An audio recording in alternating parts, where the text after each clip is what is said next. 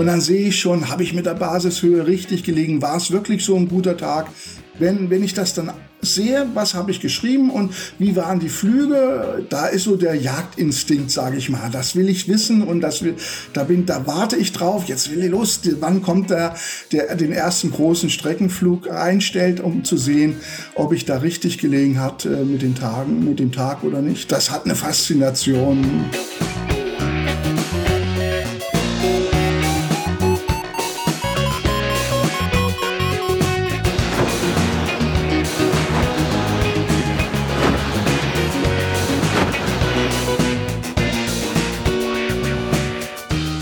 Potsglitz, der Lugleits Podcast. Geschichten aus dem Kosmos des Gleitschirmfliegens. In dieser Folge mit Volker Schwanitz und Lucian Haas am Mikrofon. Wer die Website des Deutschen Hängegleiterverbandes DHV aufruft, der bekommt gleich prominent oben links eine kleine, aber feine Flugwetterprognose präsentiert. In wenigen Zeilen ist dort zusammengefasst, welche Flugbedingungen man in Deutschland, in den Nordalpen und in den Südalpen zu erwarten hat. Nur einen Klick weiter wird das DHV-Wetter dann, noch immer in kompakter Form und mit gleicher geografischer Aufteilung, für die nächsten drei bis vier Tage angezeigt. Wer dort hineinschaut, hofft auf grün unterlegte Texte. Denn grün ist der simple optische Hinweis, an solchen Tagen herrschen gute Thermikaussichten. Das DHV-Wetter ist freilich nicht das Werk eines Roboters, der einfach Ergebnisse eines Wettermodells in Textbausteine übersetzt. Dahinter steckt viel Fleißarbeit, Fachwissen und jahrelange Erfahrung. Volker Schwanitz ist der Meteorman des DHV. Ein Gleitschirmpilot, der erst durch die Fliegerei zur Meteorologie als zweitem Hobby kam, doch heute in Sachen Gleitschirmflugwetter jedem ausgebildeten Meteorologen das Wasser reichen kann. In dieser 82. Folge von Potsglitz berichtet Volker Schwanitz von seiner Arbeit. Unter anderem, wie er selbst bei seinen täglichen Wetterchecks vorgeht und welche Meteorseiten er allgemein empfiehlt. Der 58-Jährige erzählt aber auch von seinen eigenen Anfängen.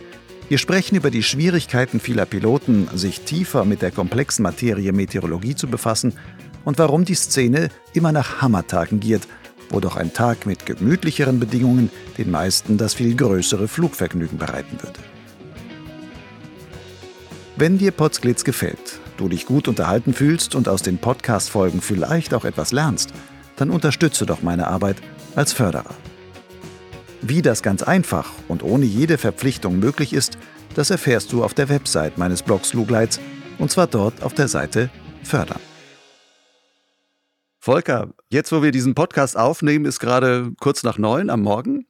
Hast du dein Meteo-Tagwerk schon vollbracht? Äh, ja, ich habe den äh, den ersten Durchlauf gemacht.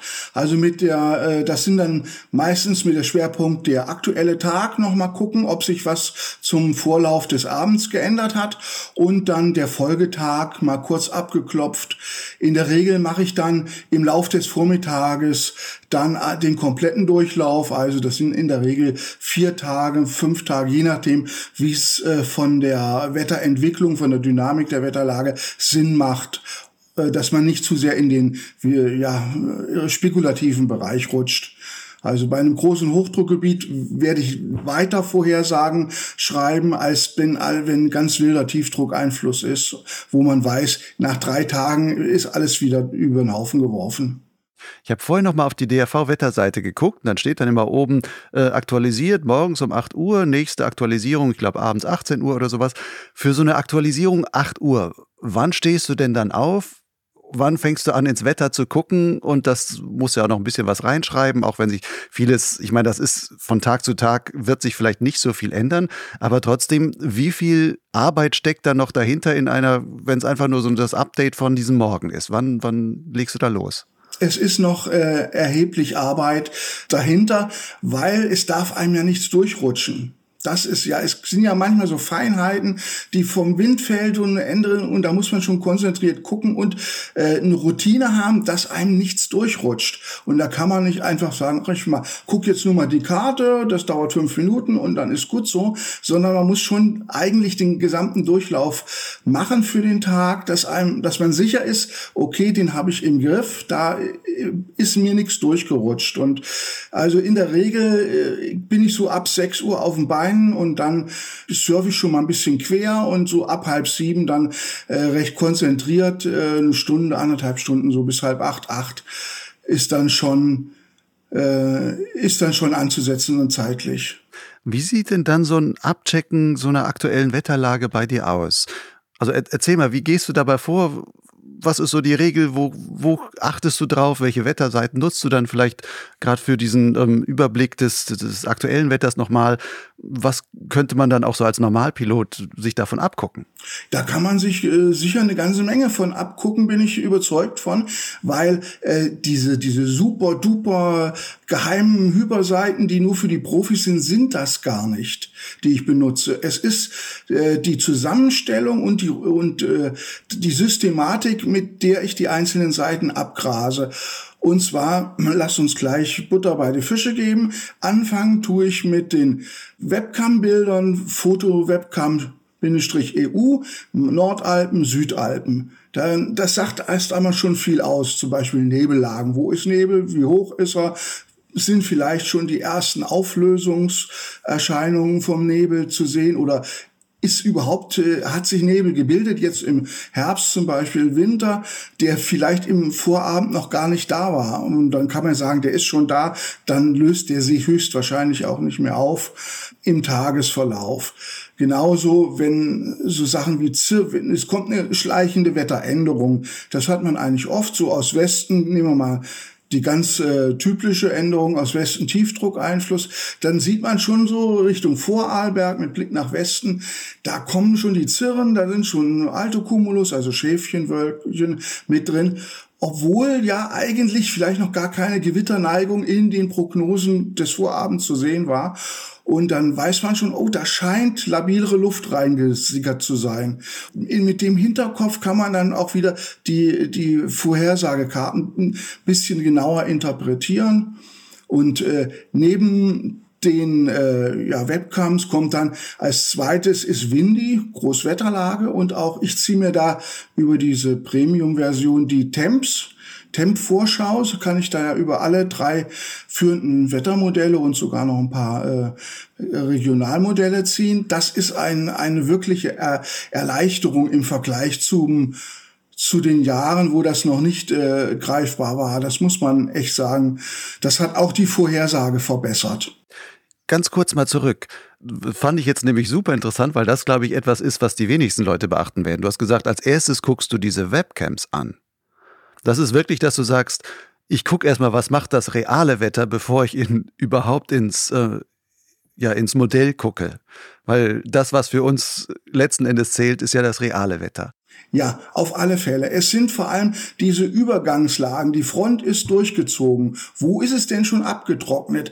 Äh, das, das sind ja so, so Übergangslagen, die kriegt kein Modell wirklich äh, auf den Punkt äh, gegriffen. Und da kann man einfach dann schon sagen, aha, vor Arlberg ist es durch hier hinten beim äh, Zahmen Kaiser oder bei Richtung Chiemsee, da ist noch alles dicht. Und äh, die, die Entwicklung die, äh, der Zuggeschwindigkeit der rückseitigen Au Auflockerung wird langsam erwartet, also ist das im Osten überwiegend noch äh, nicht nutzbar, sagt man so. Und da kann man viele Schlüsse draus ziehen. Auch ist die Straße noch nass. Im Winter Schneefall, Grenze, hat es Neuschnee gegeben, bis wohin? Das beeinflusst ja dann auch die, äh, die Thermikentwicklung äh, erheblich.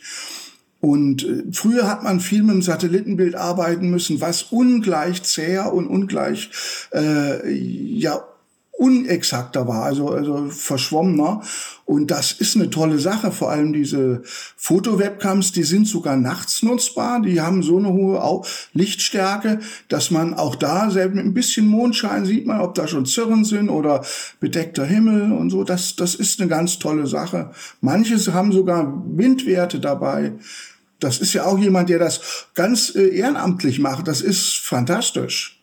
Bei diesen Fotowebcams guckst du dir da 20 durch oder hast du, sagst du quasi, ich habe drei, vier auf der Nordalpenseite und drei, vier auf der Südalpenseite, so von West nach Ost, wo ich dann einfach immer gucken kann, klassisches Wetter zieht von West nach Ost, also das Schlechtwetter zieht meistens irgendwie so von West nach Ost durch. Dann kann ich mir das dementsprechend einfach die vier so von West nach Ost um, abklappern und sehe dann, wie was wie gezogen ist. Ja, es sind, es sind also ungefähr zehn, zwölf an der Nordseite, die ich hier so in meinen Favoriten gespeichert habe. Da klicke ich einmal drauf und dann rattern die, äh, werden die reingeladen und dann kann ich die relativ schnell durchklicken. Äh, wie du sagst, es geht von West nach Ost. Das ist äh, eigentlich und vor allem am Nordalpenrand. Ich habe ein paar inneralpine, aber äh, Nordalpenrand ist äh, meistens äh, ergiebiger für die Aussage. Und für den Südalpenrand habe ich auch, das ist ja eher dann so der, der Ostalpenraum, das ist so, äh, ja, Bozen, Kronplatz, Emberger Alm, so die typischen, bisschen dann im Osten bis äh, Tolmin, also Slowenien und Bassano natürlich das so die die Sache westlich des Gardasees, die rufe ich nur fallweise auf. Nun sagtest du auch gerade Satellitenbilder. Das hättest du als eher ähm, anstrengend empfunden, so ungefähr, äh, war früher so. Mittlerweile ist es ja aber auch so, dass diese ähm, Meteosat-Bilder, auch das, was man zum Beispiel bei Windy direkt aufrufen kann, das gibt's im, mittlerweile im 5-Minuten-Rhythmus. Und ich finde die erstaunlich auch also im Vergleich zu anderen Sachen, die man früher aufrufen konnte, viel höher aufgelöst als das, was man vorher sehen konnte. Und auch durch diesen fünf Minuten Abstand, in dem die da aufgerufen werden, kann man ja auch sehr schön sich Satellitenfilme von nur der letzten Stunde beispielsweise angucken und sieht dann sehr genau, wie schnell eigentlich bestimmte Wolkenbänder ziehen oder sowas. Nutzt du sowas auch zu dieser Einschätzung oder sagst du, nö, das eigentlich reichen mir die Webcams? Ähm, nein, eben fallweise. Also es, äh, in der Regel bin ich mit den äh, Webcam-Bildern und der Erwartung aus den Vorhersagekarten gut abgedeckt. Fallweise, wenn, wenn ich sehe, da, oh, da sind irgendwie doch äh, mehr Wolken als erwartet oder da, bei den hohen und mittelhohen Wolken, also Zirren- und Schäfchenwolken, da tun sich die Modelle auch äh, häufig schwer und dann nutze ich auch ab und zu äh, den Satellitenfilm aber so für den schnellen Durchgang ist, sind die Webcams schon eine feine Sache. Jetzt hast du also Webcams geguckt, du hast geguckt, was äh, sagen die Modelle im Verhältnis dazu. Wie kommst du jetzt, also wie gehst du da noch weiter vor, um dann beispielsweise zu sagen, okay, ich muss für heute eine Wetterprognose, die ich dann geschrieben habe, muss ich für den aktuellen Tag nochmal ändern und irgendwie etwas Besonderes dann da noch dazu schreiben? Wie äh, gehe ich vor? Also jetzt ich nach nach Windy kommen dann in, in der Regel die äh, oder was heißt immer die Karo-Karten der Wetterzentrale. Also das sind dann wirklich die äh, Bodendruckkarten mit dem Geopotenzial, also die Höhen, Rücken und Tröge. Dann wichtig die 850er Karten, wo ich dann den Faktor Föhn rausziehe. Vor allem kann ich über diese Rohkarten äh, sehen, wie viel der Südströmung ist seichter Föhn und wie viel ist äh, hochreichender Föhn. Und dann kann ich die Unterscheidung treffen, die ich auch immer in den, äh, im Wettertext schreibe, inneralpin föhnig oder am Hauptkamm stark föhnig, wenn dann dieser seichte Föhneffekt stärker ausgeprägt ist, als das rein auf den Druckdifferenzkarten zu erwarten ist. Wie kann man das an so einer 850er, also 850 Hektopascal Karte, einen seichten Föhn erkennen?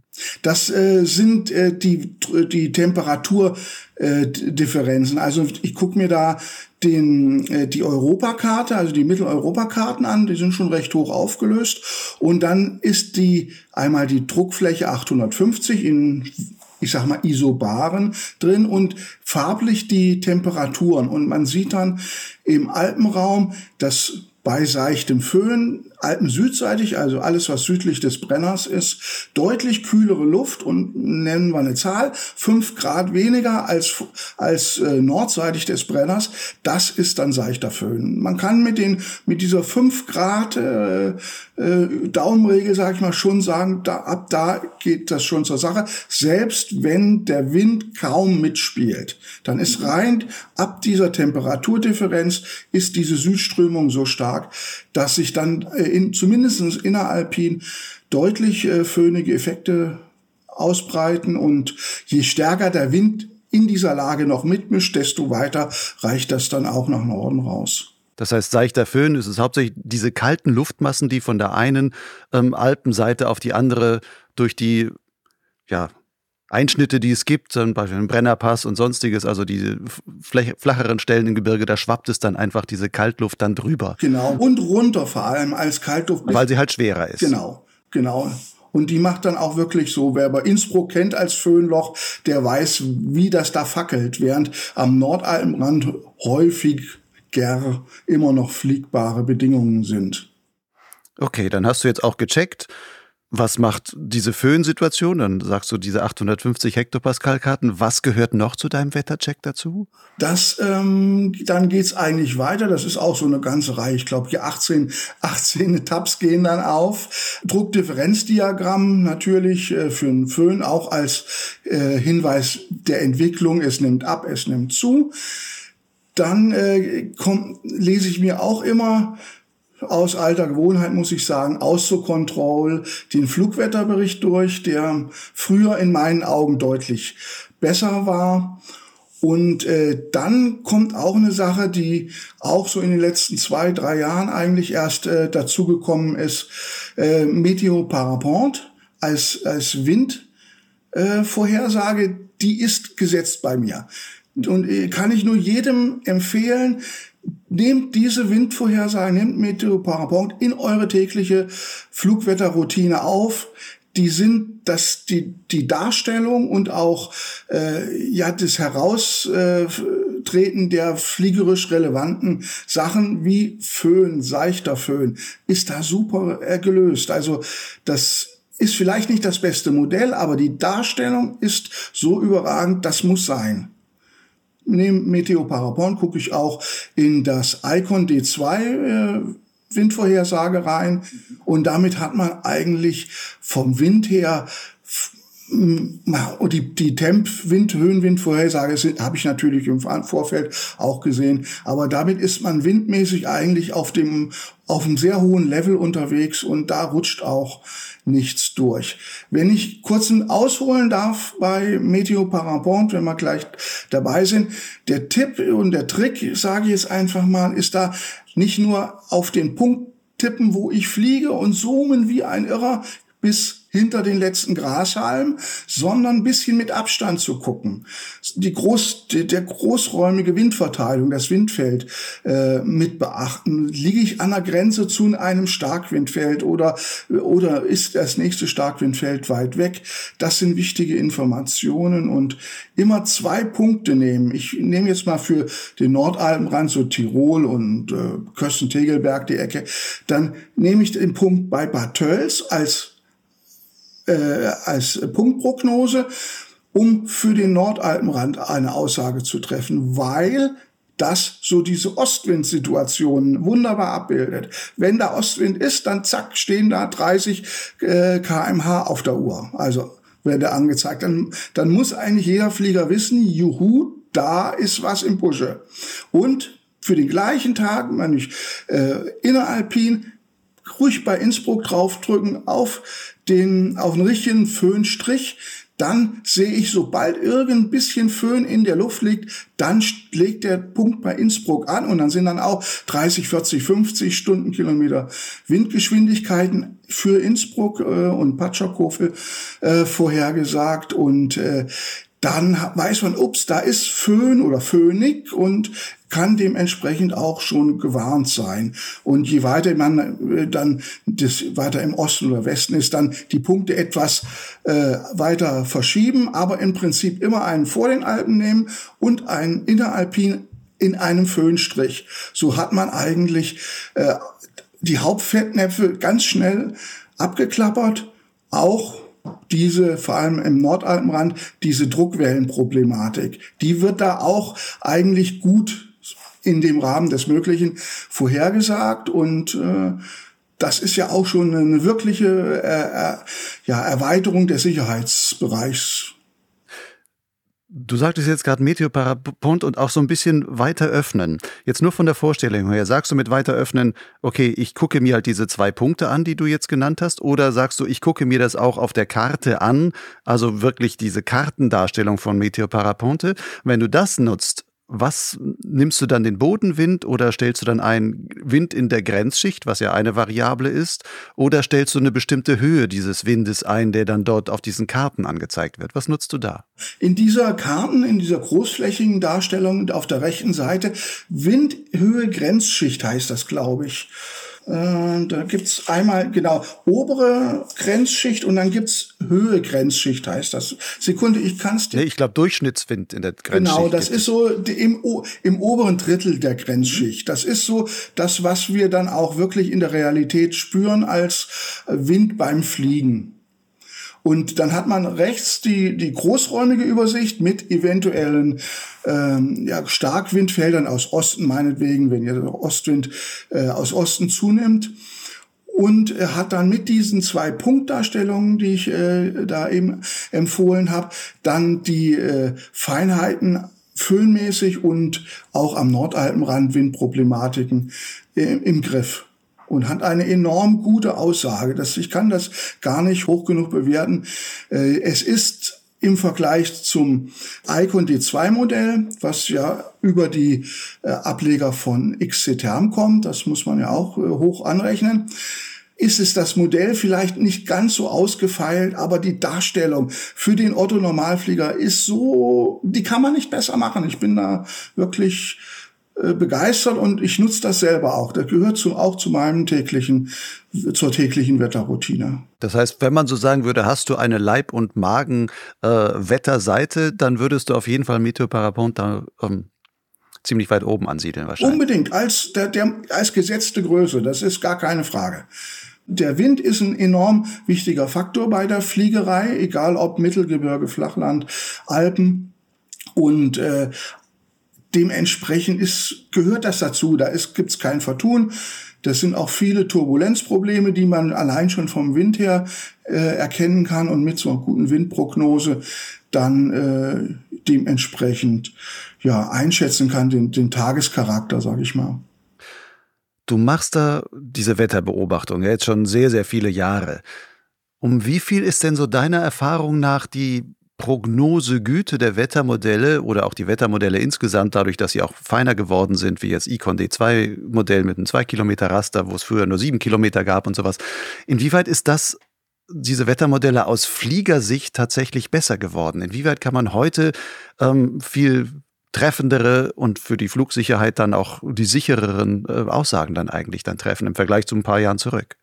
Also die äh, Prognosequalität hat sich massiv äh, verbessert, auch durch die viel umfangreicheren Möglichkeiten auf Modelle zuzugreifen. Es sind viele Modelle dazugekommen, äh, das Icon D2 im Wind, Problem, äh, im Wind zum Beispiel, dann äh, Meteo Parapont hat sich ja auch entwickelt über die Zeit. Da waren ja auch mal mal Abwege mit dem Aron-Modell, aber die haben sich so toll entwickelt, und äh, ja, ich sag mal, um wie viel besser. Man kann wesentlich weiter blicken und eine äh, verwertbare Aussage treffen. Im Detail muss man dann immer schon sagen, mehr als zwei Tage, wenn es so, je nachdem, wenn die Situation sehr eindeutig ist, großes Hoch oder wenig Zuggeschwindigkeit in der ganzen Wetterdynamik, kann man auch schon mal drei Tage recht genau machen aber dann bis fünf Tage schon grob zielen. Das ist dann mit dem Wind mal ein bisschen mehr, ein bisschen weniger. Das wäre zu viel, das da in dem Bereich für fünf Tage schon wissen zu wollen. Aber das Grobe äh, kriegt man so hin und das ist schon sehr viel wert. Wir haben zum Beispiel jetzt die äh, Frage war ja Hartenstein, die Season, das Season Opening. Und da konnte man schon sagen, aha, obwohl die Vorhersagereichweite recht lang ist, kann man sagen, es gibt starken Ostwind und ein bisschen durchwachsenes Wetter. Und das hat ja schon ausgereicht, um dann die Entscheidung zu treffen. Das ist zum Beispiel ein ganz äh, aktuelles Beispiel, wie weit man dann schon gute Aussagen treffen kann. Bei sowas zum Beispiel, auf was achtest du denn da? Da guckst du dir hauptsächlich die Großwetterlage an und sagst, ich gucke dann wahrscheinlich verschiedene Modelle mir auch an und sehe, die sagen alle das Gleiche so in etwa.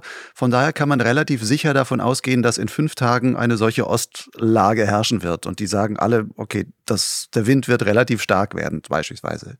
Ist das so eine Sache, auf die du dann achtest? Ganz, ganz genau, das ist äh, die Großwetterlage. Auch wieder nicht nur zoomen auf Hartenstein selber und dann da im 5 Kilometer Radius meinen, mit dem Modell jetzt ganz genau eine Aussage treffen zu können, sondern die Großwetterlage, wie verteilen sich die Hochs, Tiefs in den Hauptwettermodellen und sage ich auch gleich dazu. Ich benutze die, das europäische Modell, Globalmodell, das amerikanische GFS und das ICON, das deutsche. Die äh, diese Regionalmodelle kaum, weil die sind äh, haben eine kurze Reichweite und in dieser kurzen Reichweite sind die Globalmodelle kaum schlechter und da, da mache ich es mir ein bisschen einfacher. Und also mit diesen drei Modellen, wenn die halbwegs äh, gleich laufen, dann kann man sagen, juhu, das ist eine sichere Prognose. Früher hat man dann noch mit anderen Karten, da gab es Standardabweichungskarten und dieses Spaghetti-Plots gearbeitet. Das äh, hat sich eigentlich mittlerweile erübrigt. Im aktuellen Fall bei Hartenstein ist noch als Hilfe für mich dazu gekommen die Lage und zwar das nennt sich High Over Low, also ein Hoch im Norden und darunter ein äh, kräftiges Tief. Das ist eine ganz stabile Lage da, die zieht nicht weg. Da konnte ich dann sagen, das bleibt so und der Wind bleibt dementsprechend auch kräftig. Das heißt, mit solchem Wissen äh, kann man natürlich auch, wenn man sagt, ich plane einen Fliegerurlaub oder sonst was, könnte man auch relativ, also so einen halbwegs kurzfristigen Fliegerurlaub, wenn ich sage, uh, in einer Woche möchte ich gerne wegfahren, kann man mit so einem Wissen dann schon zumindest sagen, welche Region sollte ich auf jeden Fall ausschließen, weil da wahrscheinlich das schlechtere Wetter ist. Und dann kann ich mich auf die Kon Regionen konzentrieren, wo das von der Theorie her oder von den Meteormodellen her zumindest das ruhigere, sicherere Wetter ist, ob ich dann gut zum Fliegen komme oder nicht. Also thermisch gut, das ist vielleicht immer noch dahingestellt. Das kann man vielleicht erst zwei Tage im Voraus so richtig sagen. Aber danach zumindest schon mal auswählen und sagen kann, ich schließe zumindest die Ecken aus, wo es ähm, ja, wo es auch ziemlich sicher nicht zum Fliegen geht. Ja, auf alle Fälle, das geht, das geht recht gut in diesem, sagen wir mal, fünf, im dann zunehmend grob sechs Tage Bereich. Wenn sich große, langsam ziehende Druckgebilde dann etabliert haben, kann man auch mal noch einen Tag länger orakeln. Aber das, das geht sehr gut und auch eigentlich die thermische Qualität ist auch, ich will nicht gut sagen, abschätzbar, aber die, das, äh, die Druckgebilde haben ja dann die Luftmasse in sich und äh, äh, da kann man dann eigentlich schon ganz gut äh, die thermische Qualität äh, abschätzen. Die Hammertage rausfiltern will ich jetzt nicht weit gehen, aber man kann schon sagen, es wird tiefbasiges Gesuppe oder es wird mindestens mäßig bis knapp gut so dass man als Normalflieger wirklich ausgiebig Spaß hat. Das, das geht gut. Nutzt du zu solcher Einschätzung, auch wenn du so, so ein paar Tage im Voraus guckst, guckst du da auch mal auf solche Wetterseiten wie zum Beispiel Paraglidable als äh, so KI-gestützte Geschichte, um zu sagen, einfach nur die Grobeinschätzung oder sagst du, ich als äh, Meteor-Guru brauche sowas absolut nicht mehr. Da, da, da habe ich mehr KI in mir, als, als ich mir da von irgendeinem Rechner was vorrechnen lasse. Äh, also ich, ich gucke es mir an, weil es kommen immer mal Rückfragen und die beziehen sich drauf, so dass man wenigstens damit umgehen kann. Aber oh, das ist so Zitronenbeißer-Gesicht. Es ist für den, für, für, für, für Leute, die sich nicht sonderlich tief einarbeiten wollen, eine Hilfe. Es funktioniert sogar in Teilen. Gar nicht schlecht, will ich nicht sagen, aber hm, ach, es gibt Entscheidungen, die will ich treffen. Und die will ich nicht von einem roten, grünen Button mir vorgeben lassen, ohne zu wissen, wie sie zustande gekommen sind ohne zu wissen, wie sie zustande gekommen sind. Du weißt, wie sie zustande gekommen sind. Aber jetzt lass uns mal ein bisschen zurückspringen, quasi an die Anfänge von deiner Meteo-Karriere. Wie bist du überhaupt dazu gekommen, dich so für Meteo zu interessieren? Ja, auch als Eigeninteresse als Flieger. Äh, ich habe 1990 angefangen zu fliegen und da war ja hm, das Internet noch in den Kinderschuhen. wir haben mit, mit so Tröpfel-Telefonmodems äh, gearbeitet und mal ganz zu schweigen, da hatte man ein paar Karten, auf die man sich dann nach und nach stützen konnte und das wurde dann erst mehr und der, der Zweck war einfach auch, wie jetzt auch, äh, zielgerichtet weiter fliegen zu können. Das war natürlich eine viel äh, kleinerer Möglichkeiten, als das heute ist, aber der Anstoß war dann einfach Eigeninteresse. Ich will die schlechten Tage aussortieren, ich will die guten ungefähr wissen, vielleicht sogar ein bisschen eine regionale Sache, lohnt sich in die Alpen zu fahren. Ja, das war eigentlich der Hauptgrund, muss man einfach so sagen. Ich bin, wenn ich ganz ehrlich bin, auch ein bisschen ein Windschisser. Und äh, immer, wenn so Starkwindlagen, die habe ich versucht, immer weit aus dem Weg zu gehen. Und das war auch ein Hauptgrund, muss ich ehrlich sagen. 90er Jahre, da gab es ja noch sowas wie, so glaube Faxwetterberichte vom DVD, die man sich da, da muss, konnte man so eine Nummer anrufen und dann kam irgendwie acht Seiten Fax dann aus dem Fax, wenn man ein Fax hatte zu Hause oder sowas. Hast du sowas auch genutzt? Ja, aber, aber ausgiebig, aber meterweise. Fax-Polling, Abruf vom DVD. Ja, ja, ja, alles. Ich habe ich hab alles genutzt, was greifbar war und wenn ich das mal so sagen darf, da gibt's oder gibt's bestimmt auch noch so eine Flugwetterberatung für richtige Motorflieger, so ähm, die man anrufen kann. Und da war ich, ich habe ja damals auch anfänglich wenig Ahnung gehabt und dann habe ich irgendwann gedacht, heute ist Hochdruckgebiet, die haben bestimmt nichts zu tun heute Nacht. Und dann habe ich die nachts genervt mit Fragen. Hab, ich habe gesagt, hier, ich bin Gleitschirmflieger, wenn ich jetzt störe, schmeißt mich raus, aber die waren immer sehr freundlich und enorm hilfsbereit und denen bin ich ziemlich auf den Keks gegangen, glaube ich. Aber es hat geholfen. Woher würdest du sagen, kommt dieses, ich meine, dieses Dranbleiben, dieses Wissen wollen, gerade bei Wetterfragen? Ich kenne viele Flieger, die wollen gerne fliegen gehen da müssen sie das Wetter quasi in Kauf nehmen. Und wenn schlechtes Wetter ist, sagen sie, es geht nicht. Und wenn gutes Wetter ist, sagen sie, jetzt gehe ich halt fliegen. Gut sagen sie, okay, es ist ähm, die Sonne scheint und der Wind scheint halbwegs zu passen. Aber so wirklich intensiv sich damit beschäftigen, wollen eigentlich nicht so viele Flieger, habe ich so den Eindruck. So viele, denen ist das dann vielleicht so anstrengend oder sowas. Was war bei dir der Trigger, dass du sagst, ey, da fuchse ich mich wirklich rein? Man muss klar sagen, solange man merkt, man kommt voran, es wird besser, es hilft mir beim Fliegen, bleibt man dran. Es ist natürlich eine echte Zeit, äh, Zeitvernichtungsmaschine, ist immer mal ehrlich. man muss lesen, bergeweise, um dann tröpfchenweise äh, Gleitschirm, wettertaugliche Informationen zu kriegen.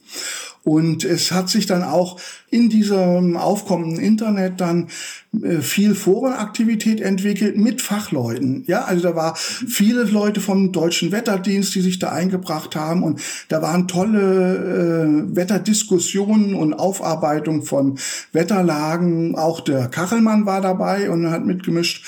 Was war das so, so Wetterzentrale Forum? Das war das Forum der Wetterzentrale. Okay. Und äh, das war enorm lehrreich, muss ich einfach sagen. Und ich äh, habe es dann mal so tituliert, das Internet ohne Trolls und ohne Fake News. Also wirklich Leute, die die Interesse haben, was weiterzugeben, was voranzubringen. Und das, das war eine Zeit, wenn ich da jetzt gucke, da könnten einem echt die Tränen in die Augen kommen. Das ja, es ist auch das Wetterzentrale Forum mittlerweile vertrollt. Also ich war schon lange nicht mehr da drauf. Ja, ja, ja, ja. Und in diesem äh, wirklich unheimlich, ich sag mal, befruchtenden äh, Forendiskussion hat dann auch der Jörg Kachelmann das Wetterzentrale Forum eingeladen zu einem Workshop in, das war 2000, August 2000, in sein Wetterstudio Alpen und da waren wir mit, ich glaube, 25 Leuten und haben dann wirklich ein Wochenende hat er sich Zeit genommen. Wir konnten alles da benutzen, alles machen, haben für den SWR damals einen äh, Wetterbericht ausgearbeitet, der auch gesendet wurde wo wir dann, dann, er hat dann zum Schluss gesagt, wir haben heute Hobby-Meteorologen bei uns zu Gast, die mitgeholfen haben und die bringen ihnen dann noch ein Ständchen und dann haben wir gesungen, so ganz kurz im Abspann und ich, ich weiß noch, also lachend, lachend, lachend kommt der Sommer über das Land, aber das nur so als Rand. Es war also enorm äh, lehrreich und dann hat man auch gesehen, ach, die kochen ja auch nur mit Wasser, die machen es aber einfach strukturierter und, äh, und das äh, habe ich dann mir abgeguckt geguckt und dann auch nach in den Jahren, es sind ja alles Jahre, äh, nachgebaut, also für mich nachgearbeitet und äh, aufgearbeitet, so nach der Art. Das war aber ein enormer äh, Anschub, den ich da von diesem Forentreffen und auch vom Kachelmann bekommen habe. Das war toll. Damals gab es ja auch noch so Anfang der 2000er oder nicht nur Anfang, sondern auch später noch, gab es ja noch das Gleitsegelwetter von, von dem Stefan Hörmann. Genau, genau. Also 2000, der Stefan Hörmann, das werden bestimmt noch viele kennen, der hatte so einen Gleitsegelwetterdienst zum Schluss gemacht und war seiner Zeit noch, muss man sagen, ganz weit voraus. Also der, das war, war, war ein Phänomen, muss man sagen. Und der hat 2000 war er mit auf dem Treffen vom Kachelmann und hatte da gerade angefangen, Gleitschirm zu fliegen. Ich habe ja schon da zehn Jahre hinter auf dem Buckel gehabt und, und er hatte so die Intention, ich will Wetter live erleben weil er kam so ein bisschen von der Schiene äh, Sturmjäger äh, und Gewitterchaser äh, und, und Starkwindereignisse. Das hatte ihn so gepackt und er wollte jetzt Wetter live erleben und im kleinen Rahmen dann halt im, mit dem Gleitschirm im Wetter hängen.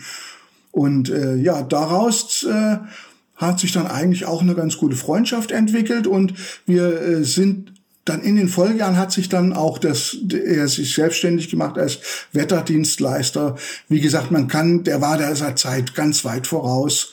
Und als es dann tragisch zu Ende ging, war auch wirklich eine ganz schlimme Lücke, vor allem bei den Streckenfliegern, äh, die dann der DAV so ein bisschen versucht hat aufzufangen, dadurch, dass ich dann den Wettertext äh, schreibe im DAV-Wetter, aber das ist nicht so ausführlich, wie das der Stefan damals gemacht hat, muss man auch klar sagen. Hattest du nie die Intention oder das Interesse zu sagen, ich meine, so traurig das mit dem Stefan zu Ende gegangen ist, dass du sagst, okay, da ist jetzt diese Lücke da.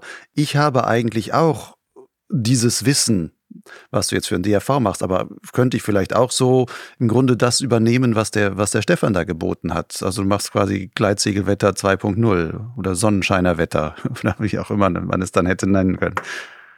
Eig eigentlich nicht, weil die Arbeit, die sich der Stefan da gemacht hat, die habt ihr gar nicht, die hat der Normalpilot gar nicht gesehen. Was es für ein Aufwand ist, diese, diese eine Seite mit den ganzen Einschätzungen und den Gradienten für die verschiedenen äh, Flugregionen der Alpen, das muss ja alles erst ausgearbeitet werden. Dann muss es in die Form gebracht werden und dann hat er ja auch noch einen Telefondienst gehabt äh, und hat die Leute telefonisch beraten. Also wenn ich am Wetter sitze, dann muss ich mich echt konzentrieren und wenn dann das Telefon dazwischen funkt, dann ist erstmal der Gedanke schnell wieder weg und ich muss mich neu einarbeiten. Und äh, auch diese Idee mit dem Telefonwetter, guck mal, wenn du einen Flieger am Rohr hast, der was wissen will, dann sind da zehn Minuten Gespräch weg wie nix. Und dann hat, kann man im Idealfall sechs Leute in einer Stunde abarbeiten. Das ist, das ist kein Durchsatz. Also die, die Arbeit, die sich der Stefan da äh, aufgehalst hat, äh, die er da geleistet hat, die, also ich hätte, ich hätte das nicht geschafft, muss ich sagen. Und das, äh, nein, das, das war, ist unmenschlich gewesen, muss man sagen. Unglaublich. Der Stefan, soweit ich es weiß, hat ja auch immer mal wieder darunter gelitten, dass Leute ihn eigentlich dann auch zwischendurch mal böse beschimpft haben, wenn was nicht so zuge eingetroffen ist, wie er das erlebt hat. Sind das Sachen, die du auch mitbekommst? Also, dass Leute sich bei dir beschweren und sagen, hey, du hast da geschrieben, es ist so und so und ähm, das war dann gar nicht so, oder? Äh, ja, die, die lassen schon Frust ab. Also muss man schon sagen, mittlerweile, äh, ja, Also richtig krank. Früher hat's mir, wenn, wenn ich daneben gelegen habe und ich hätte es eigentlich wissen müssen, ärgert's mich. Das muss ich auch sagen. Wenn ich mal Mist geschrieben habe, das, oh, ah, ja, ja, ja, dann, dann, dann, dann zieht das schon so im Hirn. Aber wenn ich weiß, ja, hm, der, der muss einfach jetzt nur mal Frust ablassen. Äh, ich, ich sag mal ein Beispiel, da war jemand, da hatte ich im weiteren äh, Vorhersage geschrieben, aufkommender, no äh, nee, aufkommender Südföhn und dann kam eine bitterböse Mail. Du willst doch nicht etwa sagen, dass ich jetzt nächstes Wochenende in meinem Urlaub nicht in Annelsburg fliegen kann? Also, also richtig, also, nein, das nehme ich nicht. so Sachen. Also wenn ich daneben liege und ich hätte es wissen müssen oder habe was falsch eingeschätzt, ärgere ich mich schon, aber dann über mich selber. Ansonsten, wenn einer äh, sagt, hier, das war so und so anders, dann ist das, muss das, muss ich das auch annehmen und äh, auch wenn notwendig da äh, das auch eingestehen, dass da daneben gelegen habe. Als das Gleitsegelwetter von Stefan dann zu Ende ging, auf tragische Weise dann. Aber war diese Lücke da. Du hast dann gesagt, ja, dann kam der DAV. Ist der auf dich zugekommen oder hast du dem DAV das angeboten? Wie kam das zu dem Engagement, dass du jetzt freiberuflich, aber ganz regelmäßig für den DAV halt auf der Homepage da das Wetter machst. Also ich war ja für den DAV schon, wie gesagt, freiberuflich mit vielen Artikeln, Vorträgen äh, und auch dem Aufbau der Wetterseite, äh, ohne den Wettertext oder ohne nennenswerten Wettertext äh, tätig und dann mit dem Ende vom Gleitsegelwetter. Wie gesagt, da war eine Riesenlücke auf einmal. Da waren, er hatte was abgedeckt, was sonst keiner abdecken konnte, so genaue und Thermikprognosen für Streckenflieger regional.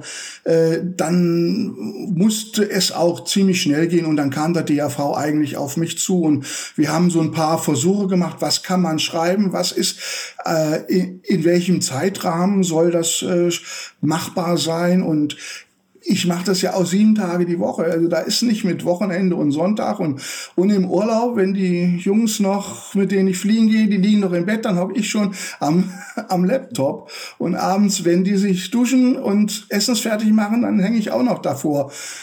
Naja, also es ist selbst in dem Rahmen, wie es ist, es ist nicht aus dem Ärmel geschüttelt. Wenn du das so ständig machst, da ist ja ganz viel auch Routine dann, dann auch dabei. Was ist denn für dich heute noch spannend am Wetter dann? Also was, was fängt dich dann heutzutage noch, wo du sagst, wow, oh, das ist ja jetzt spannend und dann, wo du wirklich noch, ja, wieder der Meteor-Nerd in dir rauskommt und du dann morgens da vielleicht irgendwie sitzt und sagst, ha, jetzt weiß ich, warum ich das mache. Die, die, die Auswertung eigentlich der XC-Flüge am Abend oder teilweise am Nachmittag sind sie auch schon drin. Und dann sehe ich schon, habe ich mit der Basishöhe richtig gelegen? War es wirklich so ein guter Tag? Wann, wann ist die Thermik sicher durchgezogen? Also wann konnten die Streckenflieger losziehen oder hat sich das weit nach hinten verschoben oder wann kamen die Zirren früher und haben den Tag eher beendet? Also wenn, wenn ich das dann sehe, was habe ich geschrieben und wie waren die Flüge, das, das, da ist so der Jagdinstinkt, sage ich mal. Das will ich wissen und das will, da bin, da warte ich drauf. Jetzt will ich los. Wann kommt der, der den ersten großen Streckenflug einstellt, um zu sehen, ob ich da richtig gelegen hat äh, mit den Tagen, mit dem Tag oder nicht. Das, das, das hat eine Faszination. Das heißt, an solchen guten Streckenflugtagen guckst du aber auch wirklich, machst du wirklich eine gute Nachbereitung auch immer für dich. Und du guckst wirklich an und guckst dir einzelne Flüge an und guckst dann aufs Höhenprofil und wie hoch sind die gekommen und sonstiges. Genau, und wann ist, hat die Thermik eingesetzt zum Beispiel, wenn, und was enorm hilfreich ist, wenn dann auch mal im Tag in dem Kommentar steht, so und so viel Gegenwind gehabt oder so, oder Vormittagsgegenwind. Äh, sowas nehme ich gerne auf und äh, kann damit auch wirklich was anfangen dann. Dokumentierst du das auch für dich in irgendeiner Weise? Also nur im Kopf oder schreibst du das auch auf und sagst, okay, das war meine Textprognose, die habe ich jetzt, wahrscheinlich archivierst du alle deine Textprognosen über die Jahre hinweg, schätze ich mal? Ja, ich eben habe so über die Dropbox, kann ich so mit einem Knopfdruck einen Screenshot machen. Das äh, speichere ich dann in der Form ab. Äh, und ja, an, an, früher habe ich auch äh, die Karten zu bestimmten Lagen abgespeichert, speziell für die Dolomiten äh, im Herbst, weil da versagen viele von den äh, Modellen, äh, von den Thermik-Apps doch noch. Aber mittlerweile ähm, mache, brauche ich das nicht mehr. Da äh, kann ich, da kriege ich das so hin. Guckst du auch manchmal so über den Tag, bei so tollen Tagen ins Live-Tracking? Da sieht man ja auch häufig, ähm, also wenn man so bei Burner aufs, aufs, aufs Live-Tracking guckt, sieht man in einer Ecke, da sind jetzt gerade ähm, 20 Gleitschirme gleichzeitig zu sehen, sagt man, ah, da hinten geht's wohl ziemlich gut und an anderen Ecken sieht man viel weniger oder sowas, ist ja auch eine Möglichkeit, dann relativ guten ähm, Hinweis zu bekommen, wo geht's gerade gut, welche, welche Ecken werden, werden viel beflogen, ähm, wo wird vielleicht auch weit geflogen, wenn man sich die entsprechenden Tracks dann anzeigen lässt. Nutzt du sowas dann auch schon oder wirklich nur der Tag ist mit was anderem beschäftigt und abends sagst du dann, jetzt mache ich wirklich die, den Tagesrückblick-Analyse dann so? Also in der Regel gucke ich mir das nicht an. Ab und zu schon, besonders wenn ich weiß, dass Bekannte äh, von mir in irgendeiner Ecke fliegen, die dieses Live-Tracking mitlaufen lassen. Das ist schon, aber eigentlich ist dann so ein Tag über bin ich auch mal froh, wenn ich mal vom Computer wegkomme. Das muss ich einfach sagen. Und abends sehe ich dann alles, was ich wissen will. Und dann ist wie das Wetter dran. Zwischendurch muss auch mal Zeit für was anderes sein. Mit deiner großen Wetterkenntnis, die du hast, wie hat die denn deine eigene Fliegerei beeinflusst? ja, sie ist zielgerichteter geworden und entspannter. Also es ist dann auch über die Jahre, muss man sagen, die, die Ansprüche, die ich selber an meine Flüge habe, sind mehr Richtung ich möchte einen schönen Flug, einen schönen Flugtag haben. Und ob das jetzt äh, 500 Meter mehr Basishöhe ist oder weniger, ist dann nicht mehr entscheidend. Und, und, und Strecken ist sowieso nie mein Ding gewesen. Ich habe einmal Streckenflug gemacht und wollte 100 Kilometer im Pinzgau fliegen. Und ehrlich gesagt, nach drei Stunden war mir das so langweilig. Und äh, dann bin ich noch bis Hollerbach, habe da erstmal Zwischenlande gemacht und habe gesagt, egal, Strecke hin, Strecke her, das ist nicht mein Ding.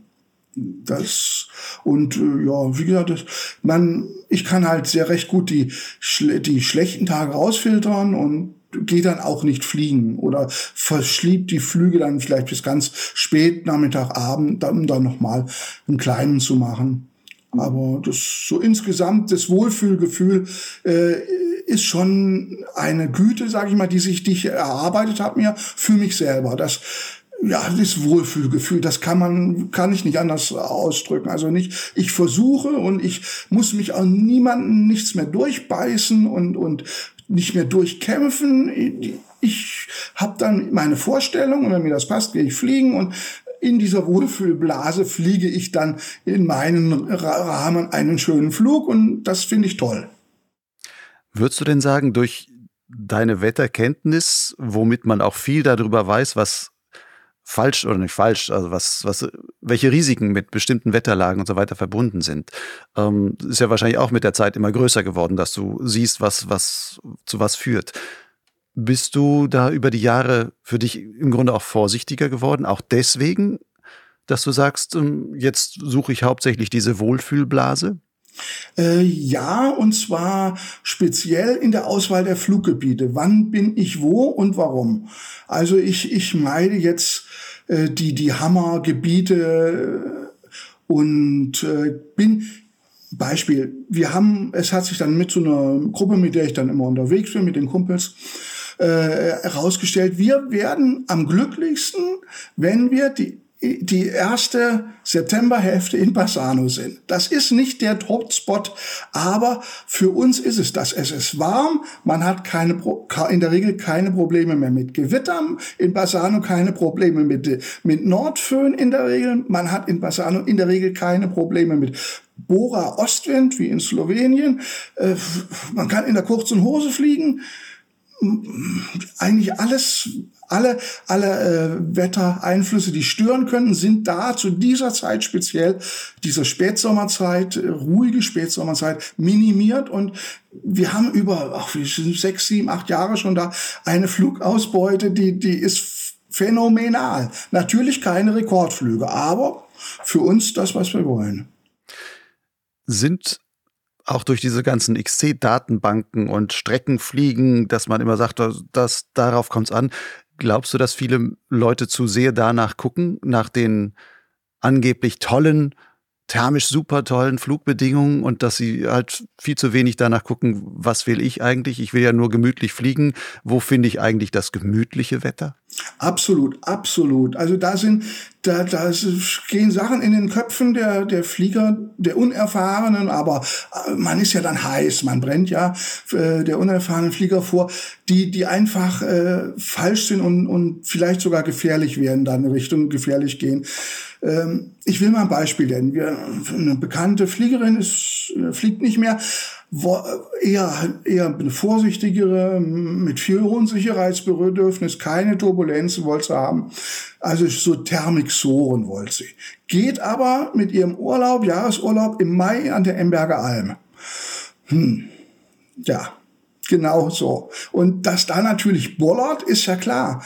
Da, aber das muss man auch wissen. Aber es, es, sie waren nicht zu überzeugen, dass, dass man irgendwie zu verlegen oder sich ein anderes Gebiet zu suchen, wo man einfach viel entspannter, ruhiger, sagen wir Nordalpenraum, da kann man dann den Nachmittag sich ganz locker aussuchen, wie stark soll es denn sein und dann weiß ich, es klingt ab, ganz magische Luft, äh, so Sachen, aber ja, sie hat es dann auch aufgegeben, weil sie nicht glücklich geworden ist.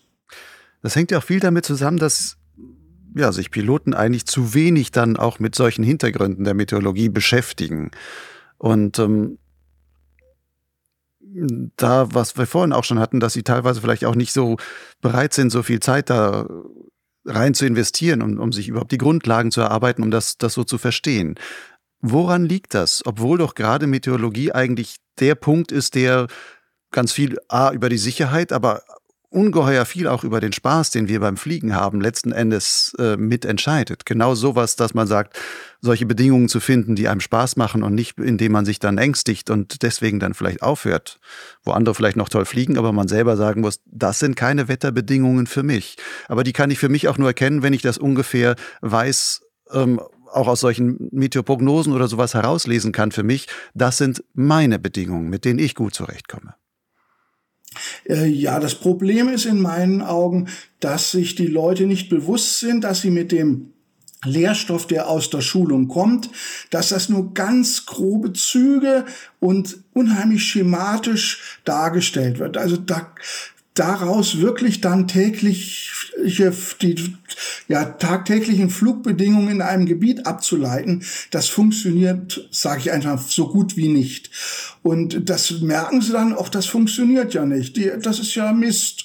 Das, das hilft mir ja nicht. Und dann kommt der Frust und na ja, man, dann kommen die schnell die Sprüche. Hier ist sowieso immer alles anders. Warum soll ich mich dann überhaupt damit beschäftigen? Und äh, ja, und äh, einfach, es fehlt da ein bisschen so die Zähigkeit, sich so weit dann weiterzubilden, fort, äh, vorzuarbeiten, bis man dahin kommt, für sich eine verwertbare Aussage treffen zu können. Aber ist das nicht auch vielleicht ein bisschen ein Manko in der Ausbildung, dass nämlich die Piloten, Pilotinnen nicht dahin ein bisschen stärker geführt werden und eben nicht nur darin gezeigt werden, das ist die super thermische Bedingung, sonst, sondern auch wirklich sagen, ich zeige euch jetzt mal, auf was man achten kann, um so ein ähm, ja, gut Wetter, angenehmes äh, Thermik-Soaring hinzukriegen. Das sind die Bedingungen, die ihr eigentlich suchen solltet. Und nicht nur, dass man sagt, ja, in der Ausbildung wird dann gesagt, ja, mittags ist es thermik stark, dann dürft ihr jetzt äh, als A-Schein-Piloten mal nicht fliegen, ab 17 Uhr dürft ihr wieder raus und sowas. Aber wenn die dann ihren A-Schein haben, sind sie damit entlassen und ähm, stehen dann davor und wissen eigentlich nicht so ganz. Also wie könnte man denn die Meteoausbildung in der Praxis verbessern, um gerade für diesen Anfänger, Durchschnittspiloten, Otto Normalpiloten, der vielleicht gar nicht die, die Hammerbedingungen braucht, damit er da eigentlich das nötige Wissen hat, um damit umzugehen? Das ist äh, eine schwierige Frage, muss man ehrlich sagen, weil erinnere dich mal an deinen eigenen A-Schein, was für viele Informationen da ins Hirn reingestopft worden, von, von Luftrecht bis zur Aerodynamik, dann vor, Vorflugregeln, alles, alles neu und dann muss man die ganzen Sachen noch starten, landen, Einschätzung der Höhe beim Landen, was war das ein, oder ist das oft auch ein Drama bei den A-Schein-Schülern? Und wenn man dann noch oben draufsetzen will, tiefgreifende Meteorologie und wir müssen dann wirklich auch mit Tempanalysen arbeiten und Luftmassen analysieren. Damit überfordern würden wir die gnadenlos überfordern.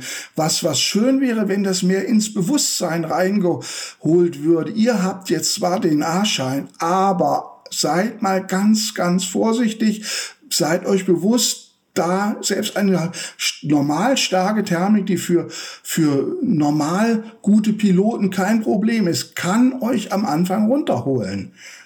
Und äh, sich, sich das auch wirklich bewusst machen, ja, das, es ist eine ganz schwierige Sache, weil es gibt auch immer wieder Leute, die setzen das super um. Die sind auch vielleicht so, so, ja, Intuitionsflieger, die können es einfach. Die haben einen groben Wetterrahmen und alles, was in dem Rahmen passiert, können sie aber handeln. Und die müssen gar keine super Temps analysieren. Aber das ist eher die, die Ausnahme. Es ist also, ich habe auch keinen Königsweg dazu. Also ich kann immer nur raten, klemmt euch dahinter, seid euch bewusst, das dauert lange und auf dem Weg dahin geht vorsichtig bei der Auswahl der Tage um. In einem Vorgespräch hast du mir mal erzählt, dass du gerade auch dabei bist, hast du, glaube ich, gerade zugeschickt bekommen, so die Meteorfragen für die DHV-Prüfung. Da hieß es auch bitte an dich, was kann man da vielleicht überarbeiten, was sollte man aktualisieren oder so etwas. Gibt es wirklich Meteor-Themen, wo du sagst, die kommen, also die wichtig wären, die aber bisher in der DHV-Prüfung so gar nicht vorkommen?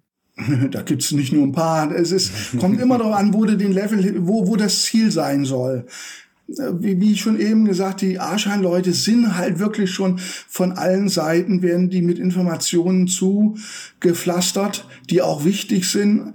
Und äh, Meteo ist halt, äh, das ist noch mal eine Welt für sich. Das ist wie, ein, ich sage mal, eine andere Sprache lernen. Da nützt es nichts. Ich kann das ABC aufsagen auswendig. Davon kann ich aber noch keine komplizierten Texte verstehen oder mal einen Witz erzählen in der, in einer, in einer äh, Fremdsprache. Das Gibt es denn Sachen, wenn du sagst, du überarbeitest es jetzt, ich weiß nicht, ob du mittlerweile da schon reingeguckt hast, gibt es Sachen, wo du sagst, da muss auf jeden Fall was Neues her? Ähm, ja, es war, war eigentlich äh, in dem letzten, äh, das ist also so eine Arbeitsgruppe, die Frage, was kann weg? Und äh, das sind ja so ein paar, nicht nur in dem äh, Meteorologiefach, sondern so ein paar Fangfragen, die keiner braucht. Also ich habe jetzt gerade keine im Kopf. Also Fragen, die einfach unnütz sind, die nur verwirren. Die, da wurde ziemlich viel weggestrichen und paar Sachen, die weggestrichen wurden wollten, sollten bei dem äh, bei der Meteorologie habe ich gesagt, lasst die mal drin, zum Beispiel äh, die Luftmassen, Beschreibung, feucht, trocken, äh, weil das taucht im Flugwetterbericht schon immer mal auf und hat ja auch eine Aussage. Eine trockene, äh, trockenkühle Luftmasse aus Nordwesten oder aus Nordosten, das sagt ja schon was übers Flugwetter aus. Und wenn ich dann diese Luftmassenbeschreibung weglassen würde, würden auch Informationen wegfallen. Also da habe ich gesagt, das äh, zum Beispiel, lassen wir das mal lieber drin. Das finde ich, hat eine Aussagewert. Was mir immer aufgefallen ist bei diesen Meteo ja, Ausbildungsgrundlagen, die dann da sind, da wird immer noch viel, glaube ich, aus der Tradition heraus oder wo das halt so herkam, wird viel mit den Augen geguckt, wie es von der klassischen Flugmeteorologie her geguckt wird. Also die großen Flugzeuge, die auch in, in großen Bereichen sich bewegen. Da wird auch von Thermikauslöse gesprochen, aber diese Thermikauslöse ist, kommt eigentlich von der Tradition her von den Segelfliegern, die sagen, ich lasse mich auf 600 Meter hochschleppen und bis dahin muss die Thermik dann halt entsprechend hoch reichen. Aber für mich als Gleitschirmflieger habe ich vielleicht auch schon Thermik, die reicht nur 300 Meter hoch, die kann ich aber nutzen. Aber dann wird der klassische Flugwetterbericht wird sagen, Thermikauslöse noch lange nicht, aber ich fliege schon in dieser Thermik und sowas. Ähm, Gerade diese kleinräumigen Prozesse und das, was am Hang stattfindet und so, das, was wirklich auch im Grunde nur wir Gleitschirmflieger und Drachenflieger auch noch, aber nur wir so erleben, was ein Segelflieger Teil, viele dieser Prozesse gar nicht so erleben wird und die größeren Motorflieger erst recht nicht. Die haben dann auch gar, kein, gar keine Vorstellungskraft dafür und auch die Meteorologen beschäftigen sich dann, also die großen Flugwettermeteorologen beschäftigen sich dann auch nicht damit, es sei denn, sie fliegen auch Gleitschirm. Wäre es nicht wichtig, noch mehr von solchen Themen auch in die Ausbildung mit reinzunehmen? Also kleinräumige Turbulenzen, was kann Strömungsphänomene, die an irgendwelchen Gelände auftreten oder auch so Sachen wie klar wird es als Gefahr genannt, aber wirklich noch besser erkennen zu können, beispielsweise wie, welche Bedingungen führen zu irgendwelchen Dust Devil Entwicklungen und so etwas. Wo dann ein Segelflieger, der halt hochfliegt, dem kann das relativ egal sein, wenn sich untenrum so ein kleiner Thrombus bildet. Aber für uns als Gleitschirmflieger, der gerade im Landeanflug ist und dann äh, in 20 Meter Höhe da durchgewaschen wird, ist das ja absolut kein Spaß. Und dass man da noch viel, viel mehr schon in der Ausbildung erkennt, das Kleinräumige, wie hängt das zusammen, wie kann sich sowas bilden und da dann halt auch die Hinweise zu geben, was sind denn so die sichtbaren Erkennungszeichen dafür? Wo, worauf sollte ich dort achten? Wäre auch äh, eigentlich eine wichtige Sache oder ist eine wichtige Sache. Das Problem ist, äh, es kommt ja diese ganze Flugmeteorologie von äh, der Lehrstoff aus dem Segelflugbereich. Der wurde ja quasi übernommen und dann erst so in, nach und nach ein bisschen angepasst. Und vieles der kleinräumigen Sachen, also zum Beispiel Dust Devils, sind meines Wissens mittlerweile schon recht, werden besprochen in der, im, im, im, im A-Schein, äh, schon mit drin. Aber wenn man das jetzt alles aufschreiben wollte, ja, dann kommt man auch wieder so einen Wälzer, äh, 5000 Seiten vielleicht. Äh, die sich keiner durchliest. Also was ein Weg wäre, und äh, der ist bestimmt bei vielen Flugschulen auch einer, dass man in dem Gebiet, wo man dann fliegt, wo man schult, wirklich auch ausgiebig aus die auf die Eigenheiten und die auch die, den klimatischen Hintergrund eingeht. Spiel äh, mal speziell Emberger Alm, da werden ja auch viele A-Scheine gemacht von deutschen Schulen, dass man dann auch wirklich sagt, hier wir fliegen zwar hier A-Schein, es ist Mai, aber achtet drauf, wenn ihr äh, mit Freiflieger seid, dass ihr da nicht in Tage reinkommt, wo es wirklich hammermäßig hochgeht und äh, guckt auf den Talwind, wo kann Lesern, wie wie äh, entwickelt sich das Gebiet bei südlichem Wind? Da gibt's ja selbst an der Emberger schon ein bisschen föhnige Effekte. Äh, das, das sind so die dann Eigenheiten und äh, äh, Kleinigkeiten, die man dann eigentlich über die Gebietseinweisung, sage ich mal, am besten den Leuten näher bringt. Das wird man nicht in einem Schlag alpenweit schaffen, glaube ich nicht. Aber so nach und nach für die Gebiete und dann auch sagen, baut in den Gebieten, wo ihr fliegt, erstmal Erfahrung auf, rennt nicht von einem Hotspot zum anderen, sondern nehmt euch Zeit, die Gebiete zu verstehen und dann geht ihr weiter. Das, das wäre eigentlich so mein Gedanke zu dem Thema. Nun beobachtest du das Wetter schon seit vielen Jahren halt so intensiv. Ähm, was ist dir denn dabei selber auch so an Veränderung aufgefallen? Hat sich der Wettercharakter, der Flugwettercharakter für uns wirklich über diese 20, 30 Jahre, die du das jetzt machst, verändert? Ja, man muss dann sagen, wenn, dann, wir reden ja jetzt vom Klima. Und 20, 30 Jahre sind Peanuts fürs Klima. Das ist, ähm, fängt so gerade an, so kann man mal versuchen, ein bisschen eine Tendenz rauszulesen. Äh, aber hat sich was verändert. Also gefühlt, ich muss jetzt sagen, gefühlt waren vor allem so diese äh, Jahre 1990 bis 2010 äh, enorm äh, fliegerfreundlich oder vielleicht sogar bis 2015. Viele sehr warme, hochdruckgeprägte Jahre, aber gehe ich jetzt mal nur vom meinem Gefühl aus, äh, mhm. äh, wo man auch hier im Mittelgebirge Flachland bei uns ähm, mit den Südlagen viele Gebiete toll fliegen konnte. Und danach kam so ein bisschen ein Umbruch, wo lange Nord- Nordostlagen, die wir hier jetzt speziell vor Ort wenig nutzen konnten. Äh, und das hat sich eigentlich mit den durchwachsenen Lagen eher noch so ähm, auf dem nicht so hohen Level äh, gehalten, sage ich mal. Ich will das jetzt nicht als Klimatrend per se äh, äh, titulieren, sondern man muss sich bewusst sein, das Klima ist ja immer nur der rechnerische Mittelwert aus den normalen Schwankungen des Wetters. Und da gehören auch ein Jahrhundertsommer dazu und da gehören auch eine Jahrhundertflut dazu.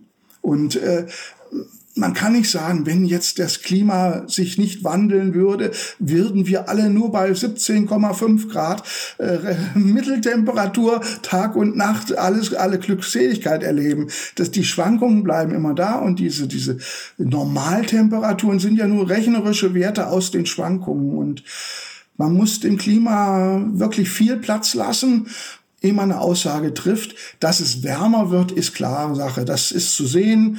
Das ist auch in diesem langfristigen äh, äh, Schwingung des Klimas, wenn man das mal über die letzten 2000 Jahre sieht. Wir sind in einer Warmphase. Und dann muss man den Wissenschaftlern glauben, plus des Effektes, den der Mensch dann noch äh, verursacht. Ja, Temperatur und Durchschnittstemperaturen ist ja das eine. Klimawandel heißt ja dann auch, dass sich bestimmte Wettermuster verändern, aber dann auch bestimmte Sachen, zumindest zu auch bestimmten Jahreszeiten oder so, auch verstärken können, weil es vielleicht stärkere oder schwächere Temperaturunterschiede gibt zwischen ähm, größeren ähm, Räumen, die dann zu wieder Windverstärkung oder Windabschwächung und so weiter führen. Gibt es denn da Sachen, wo du auch gefühlt, weil man es vielleicht nicht ähm, absolut schon nach, so nachweisen kann, aber wo du sagen könntest, gefühlt ist es eher so, dass ich sehe, Starkwindlagen nehmen zu oder grundsätzlich die, die Talwinde in den Alpen sind über die Jahre eigentlich im Durchschnitt eher stärker geworden oder so etwas. Also hat vielleicht mit dem schon für viele Leute gefühlt erkennbar laufenden Klimawandel, hat sich da das Flugrisiko vom Wetterrisiko her gesehen für uns schon ähm, erhöht? Also es, Also ich, ich kann ich so nicht bestätigen, sagen wir es so. Also ich will es nicht ausschließen, aber, aber wenn man mal so überlegt, selbst wenn die Temperatur um zwei Grad steigt, das Wer, wer ist denn so feinfühlig und das wirklich zu fühlen zu können und sagen zu können, ja, ich merke, jetzt ist es wärmer geworden. Mal ohne, ohne da auf die äh, ähm, ja, reinen Zahlen und, und die Archive, Zahlenarchive zurückzugreifen. Genauso beim Wind, da muss man eigentlich wirklich dann äh, ja eine Zeitreihe und die Extremwerte sich angucken, um eine Aussage zu treffen. Jetzt gefühlt kann ich das nicht äh, sagen. Ich kann jetzt, habe gefühlt, der Talwind ist jetzt drei, vier Stundenkilometer stärker. Das kann ich nicht, muss, kann ich nicht.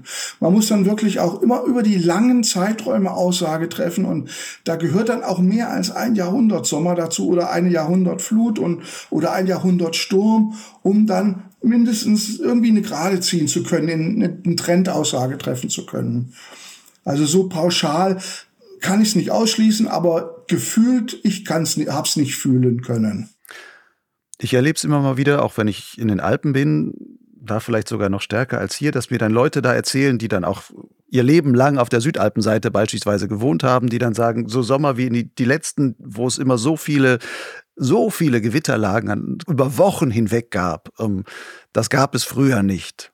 So etwas.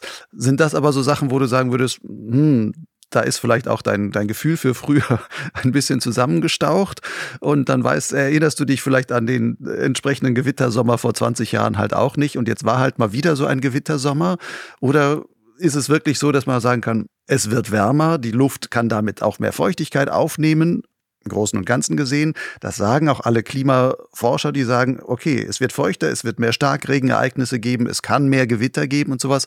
Und das ist das jetzt schon, was wir sehen, oder ist es einfach nur halt gefühlt mal die Überspitzung eines schlechten Sommers oder sowas?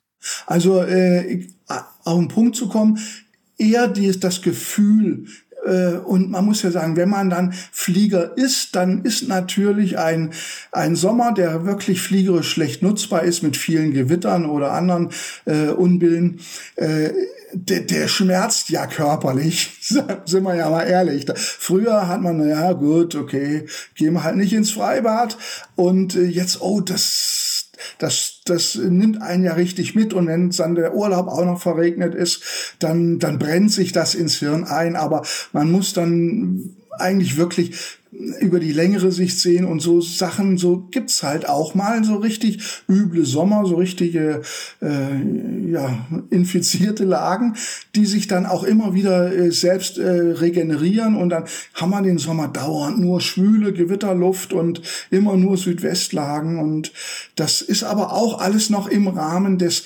normal Möglichen. Man muss, um dann zu sagen, dass geht jetzt in eine bestimmte Richtung immer wieder viele, viele Jahre, lange Zeiträume beobachten und das dann auswerten.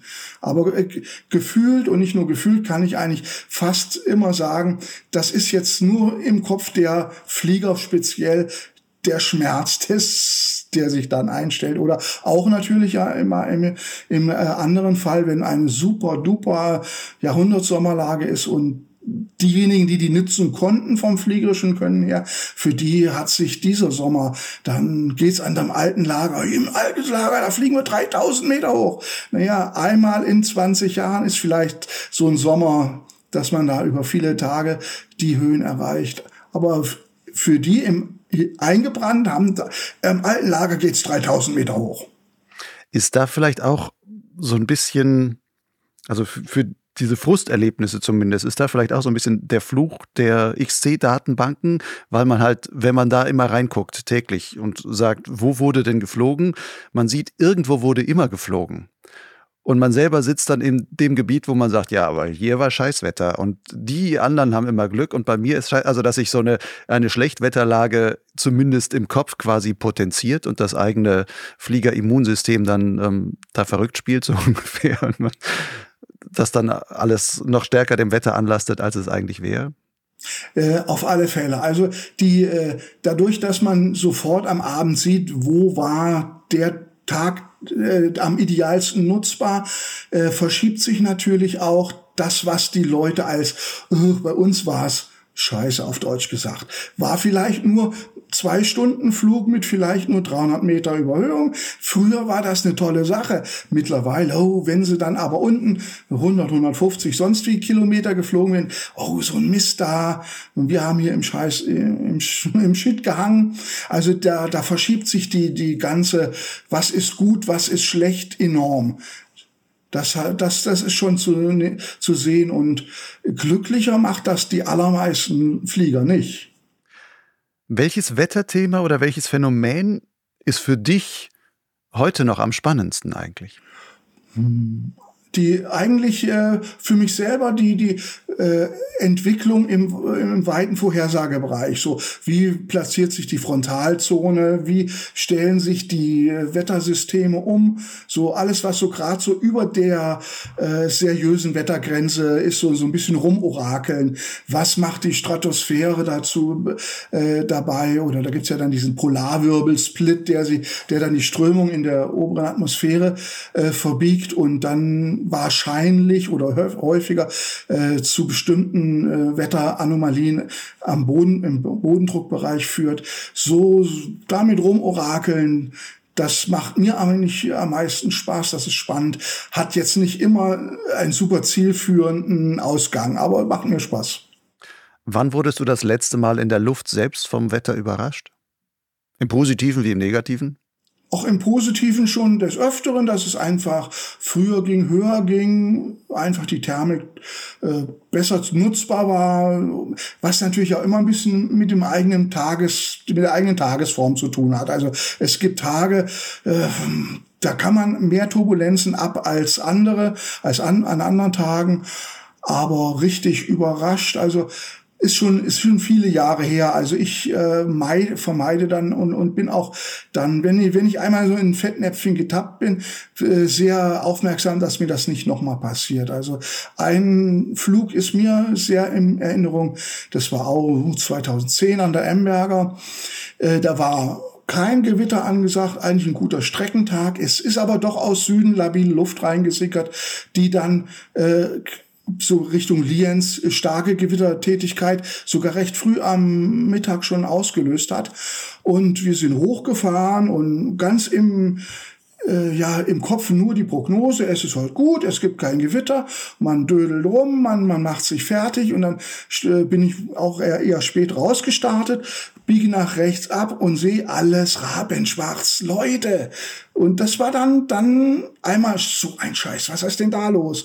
Und dann war echt Alarm, da musste ich dann auch äh, sehr, sehr zügig nach unten mich verabschieden. Aber das sind Sachen, die hatte ich nicht im Kopf, da bin ich überrascht worden. Es ist nichts passiert, aber es hat mich dann doch geärgert. Man hätte noch mal vorm Start wirklich rechts, links, oben, unten sich versichern müssen, dass man zumindest im, im Augenscheinbereich, äh, wie, die, wie die Lage ist.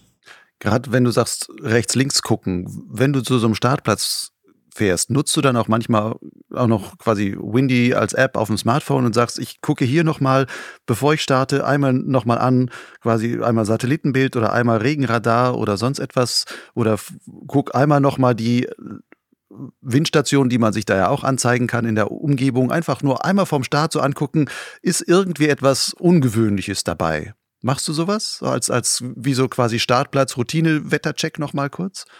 Also eher selten, äh, bei Windwerten schon immer mal wieder. Da gucke ich schon äh, drauf, so die Referenzpunkte Sonnenblick, jetzt wenn wir mal an der Emberger bleiben oder äh, auch so innerhalb im Dolomiten, oben am Sellerjoch ist äh, eine Station oder Rittnerhorn ist auch für die Dolomiten eine wichtige Sache. Und äh, natürlich Nordalpenrand, äh, Patscherkofel, wenn Föhn in der Luft liegt, föhnige Strömungen. Das gucke ich mir dann schon auch mal am Berg sitzend nochmal an. Äh, den Rest eigentlich nicht. Das habe ich dann eigentlich so im Griff, sage ich mal, dass ich das, was ich sehe, einschätzen kann. Aber ich muss sagen, ich habe auch schon daneben gelegen. Und auch wenn ich das auch noch als Tipp loswerden kann, die, dass die Leute wirklich den Flugwetterbericht lesen und in dem Rahmen, der da steht, dann auch die Wolken das, was Sie sehen, deuten, sprich die Wolken speziell. Das heißt, wenn zunehmender Hochdruck erwartet wird, dann stört mich eine dickere Quellung in der Ferne viel weniger, als wenn ich, wenn abnehmender Hochdruckeinfluss aus Südwesten kommt labile Luft, wenn, wenn dann äh, die Lage äh, in diese Richtung geht, dann deute ich dieselbe Wolke ganz anders mit, einem höheren äh, Gefahrenpotenzial oder bin früher unten als bei einer Lage, wo gesagt wird, es stabilisiert sich eher es, oder es kommt trockene Luft dran. Das hieß aber auch, ich als Flieger sollte wenn ich es nicht selber aus diesen ganzen Karten so herauslesen kann, ist vielleicht auch sinnvoll, ein Textwetter zu lesen, wo einfach mal so eine Grundwetterentwicklungsbeschreibung mal drin ist. Was, ja, auf alle Fälle. Wenn man nicht wirklich mit den Karten sattelfest ist, dann gehört ein Textwetter immer dazu. Also ich habe ja hier bei dem letzten DAV-Meeting, das ist auch als äh, Video auf der DAV-Wetter-Startseite. Das verlinke ich dann, dann auch noch mal in den Show Notes bei mir. Äh, und da kann man, äh, da ist, gebe ich hier Tipps für gute Textwetter und ein gutes Textwetter, wenn irgendwie greifbar, sprich in der Sprache, die man versteht, gehört immer dazu, weil es ist doch was rauszulesen, was in den Karten schnell mal unter den Tisch fällt oder was man übersieht als nicht wirklich ganz geübter. Gehört immer dazu, ist schnell abgearbeitet, gehört immer dazu. Volker, letzte Frage. Welches war dein vielleicht schönstes wetterbezogenes Erlebnis, das du beim Fliegen mal hattest?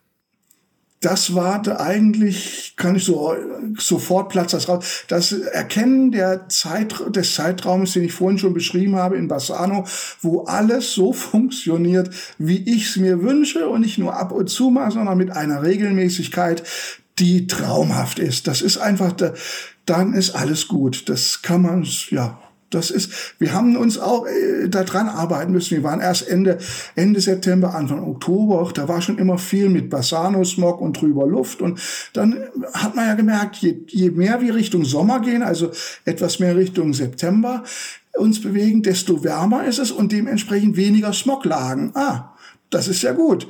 Und äh, ja, dann haben wir, bis wir dann die Zeit raus hatten, da Anfang mit bis Mitte September, die hat, die ist begnadet da für mich. In, das ist toll. Das heißt also, als Tipp, wenn jemand dich mal kennenlernen will, muss er einfach äh, zwei Wochen Urlaub Anfang September in Bassano buchen, dann wird er dich dort irgendwo am Startplatz oder in der Antica Abbazia oder sonst irgendwo was, wird er dich dann antreffen können und auch mal ähm, einen direkten Wettertipp von, von dir abholen. Ja, auf alle Fälle, auf alle Fälle. Volker, ich danke dir für deine tollen Erzählungen rund um Meteo. Ich denke, du machst da eine wirklich super tolle Leistung, was, was du da den, ähm, mit dem DAV-Wetter vor allem immer zur Verfügung stellst, aber auch das, das sonstige Wetterwissen, was du dann äh, in den entsprechenden DAV-Infotexten und sonst was da immer auch noch weiterträgst. Also vielen Dank dafür, sage ich dir einfach mal von allen, im Namen aller Piloten. Ich nehme mir das jetzt mal raus, äh, ähm, da so reden und ich hoffe, du machst das noch eine ganze Weile weiter, weil das ein wirklich für viele sicherlich eine sehr, sehr gute Hilfestellung ist. Ja, also ich habe eigentlich, es macht mir Spaß, ich habe weiter das vor und wenn ich da mal den Karelmann zitieren darf, dass er mir damals da am Wetterzentralen Treffen gesagt hat, äh, bei der Meteorologie ist Alter ein Vorteil, denn man hat Erfahrung gesammelt und das kann man sich nicht an, anstudieren, Erfahrung. Und äh, ich kann das nur äh, ja, und, unterstreichen, weil über die Jahre, das sind Sachen, die sich über die Jahre dann entwickelt haben, das, die brauchen Zeit und äh, ja, dementsprechend habe ich noch Spaß dran und freue mich da hoffentlich noch lange mitarbeiten zu dürfen. Gut, dann bleibst du uns als Elder Statesman oder Elder Meteorman einfach dann noch erhalten. Volker, ich danke dir und dir noch eine gute Zeit. Ja, dir auch, Luciane, und auch nochmal großes Lob für deinen Blog. Ciao.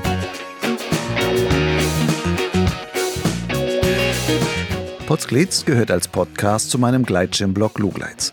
Dort findest du auch die Shownotes zu dieser Folge Nummer 82 Sonnenscheiner mit Volker Schwanitz. Lugleitz steht völlig werbefrei im Netz und zwar unter lugleitz.blogspot.com. Lugleitz schreibt sich L-U-G-L-I-D-Z.